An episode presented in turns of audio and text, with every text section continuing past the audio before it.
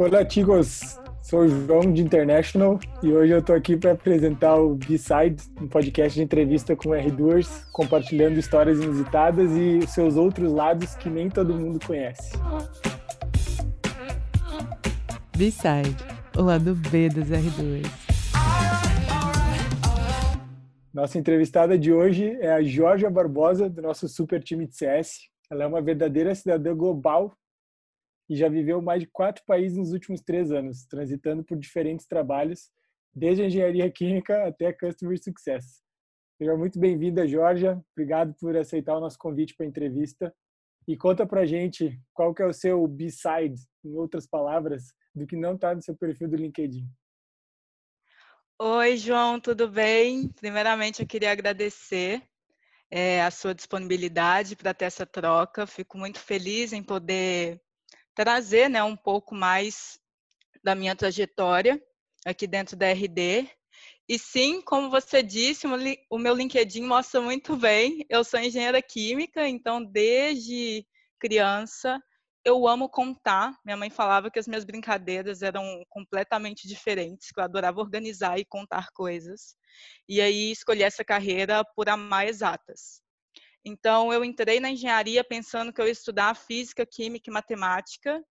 Eu estudei essas matérias, mas o grande legado que o meu curso trouxe para mim foi pensar em processos. Então, eu consigo, com muita facilidade, visualizar coisas, né? entender o que, que as coisas precisam para poder se transformar em algum produto, em algum serviço, em alguma transformação.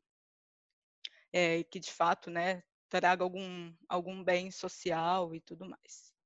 Mas, enfim, é, eu me formei em engenharia química, queria ser engenheira química e, por motivos da vida, não exerci além da universidade. Eu acabei entrando mais para a área da educação. Eu trabalhava, eu sou de Minas Gerais, então eu trabalhava com educação focada em mineralogia. Então, por um tempo aí soube sobre várias pedras preciosas. Nada e... técnico, né? Nada técnico. É porque é uma região, né, que vive muito da extração e tem muito a dizer também sobre a história do Brasil.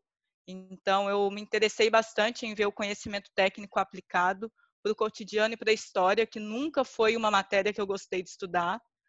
E quando, um pouquinho antes de me formar, eu fiz o meu primeiro intercâmbio, né? Eu fui para a Rússia dar aula de inglês para crianças da periferia. E aí, na Rússia foi aquela coisa, né? Peguei menos 40 graus, nunca tinha andado de avião na minha vida e um universo se abriu assim na minha frente.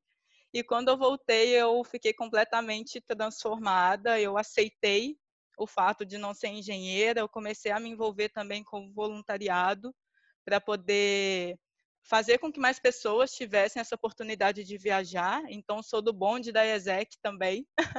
Me voluntariei por três anos. Você conhece muita gente da ESEC na RD? Meu Deus, acho que quase metade da empresa da ESEC, né? Incrível como uma organização boa atrai gente boa. Ai, obrigada. Mas, enfim, eu me, me voluntariei três anos em Belo Horizonte e chegou um momento que eu submeti né, uma aplicação, um projeto para poder fazer parte da diretoria nacional. Então, eu fui para São Paulo, foi a primeira vez que eu saí de casa e eu fiquei à frente da gestão de processos para recrutar estagiários brasileiros para traba trabalhar em empresas internacionais. Então, a gente trabalhava desde as empresas tradicionais até as startups. Foi no começo que quando começou a surgir aquele ecossistema de tecnologia, é, esse produto acabou entrando para o nosso portfólio.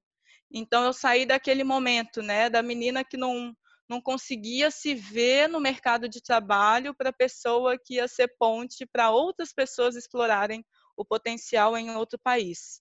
Então, enquanto eu tive à frente dessa iniciativa, eu trabalhei com várias cidades do Brasil e eu fiz parte né, da entrega de quase mil intercâmbios para jovens brasileiros trabalharem fora. E aí também tive um pouco de contato né, com essa parte que você deve trabalhar muito, que é a parte legal, é, comunicação com embaixada, vistos e essas possibilidades assim de enxergar um cenário multicultural se abriram ainda mais para mim. Incrível, Jorge. Agora eu entendi por que que já ouvi de diferentes R2 aqui que você é uma das mulheres que elas mais admiram aqui. Muito legal. Ai, e... gente, eu vou ficar mal acostumada. e falando nessa experiência multicultural e profissional que você pode ter aí, é, o que que isso tudo te ensinou sobre, sobre carreira? Olha, João, eu aprendi que a gente é muito além do que a gente estuda para ser. Porque quando a gente está num curso, né, acaba que expectativas são criadas em relação à sua contribuição para a sociedade. O trabalho, para mim, é muito além de sustento, ele é uma transformação, uma contribuição individual para o coletivo. E aí, dentro do curso, eu me sentia com muitas expectativas dentro daquele curso, dentro daquela universidade, dentro da cidade. Eu tinha sim oportunidades para desenvolver coisas né, na área da mineração, na área da transformação. Meu sonho era trabalhar numa siderúrgica, transformar minério em aço. Ai, gente, mas enfim. E aí, quando eu comecei a ter contato com o mundo, eu percebi que a possibilidade não era só um espaço limitado, né? Que ela era muito maior do que eu do que eu pensava. E eu acho que a partir desse contato, eu questionei tantos paradigmas em relação a quem eu sou, em relação a como eu enxergo as realidades, que a carreira virou uma coisa tão pequenininha dentro disso tudo e eu me sinto capaz de fazer muito mais coisa e acho que é tudo uma questão de momento e oportunidade. Então, pensando que hoje no Brasil, né, a gente trabalha cerca de 60 anos, 50 anos para se aposentar, eu não consigo me enxergar fazendo a mesma coisa pela mesma quantidade de anos que os meus pais fizeram, que os meus avós fizeram.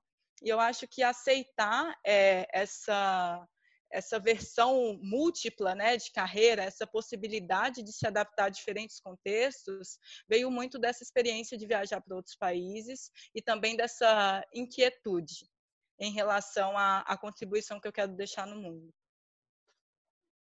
Muito bom. E, de fato, essa ser multifacetado, assim como você está falando, é algo que importa em praticamente todas as posições que a gente tem hoje na RD e é o tipo de personalidade que faz com que a gente siga avançando como negócio, né? Então, muito legal ver essa, essa conexão também de como que você acabou chegando até aqui. Muito bom ter pessoas como você no time. E já que a gente está falando de trabalho, é, fiquei sabendo que você é empreendedora também, né? Então, conta pra gente, por favor, o que, que é o Afro Ricas.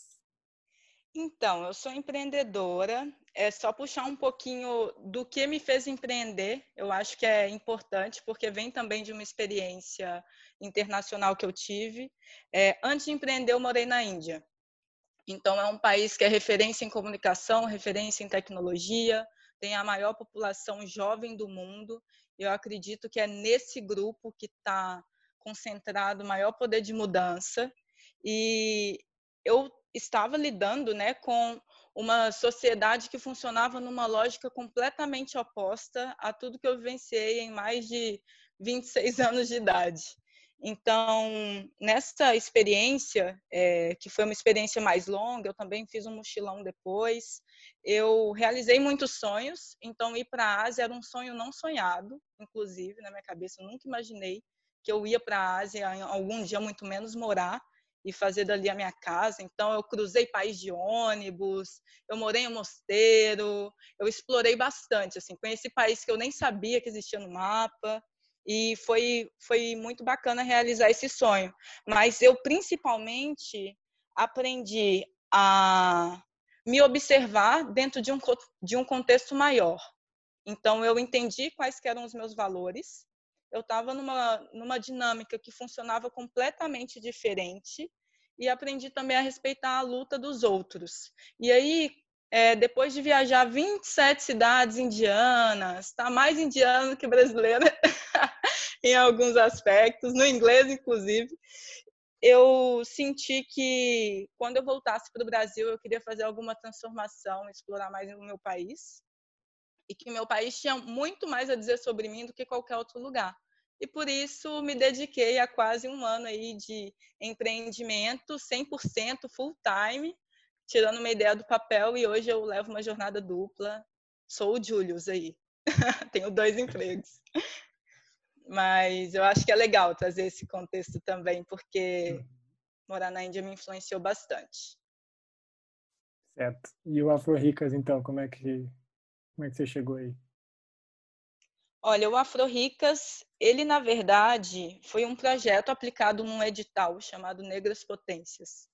E ele visa, né, democratizar informações para que mulheres negras tenham mais acesso a oportunidades de desenvolvimento pessoal e profissional. Então, durante toda essa trajetória que eu tive, é, eu fiz parte de muitas comunidades e eu tive alguns acessos. E esses acessos eles eram concentrados na mão de pessoas brancas. Então, eu aprendi a lapidar melhor né, o, o meu diálogo, a passar por esses lugares e também ver o que, que eu podia sair de melhor de cada experiência, de cada troca que eu tinha. E hoje eu tenho um empreendimento que trabalha para democratizar esse acesso, para democratizar ferramentas, pontes, oportunidades e ter um diálogo diretamente com a comunidade que eu faço parte, que é de mulheres negras.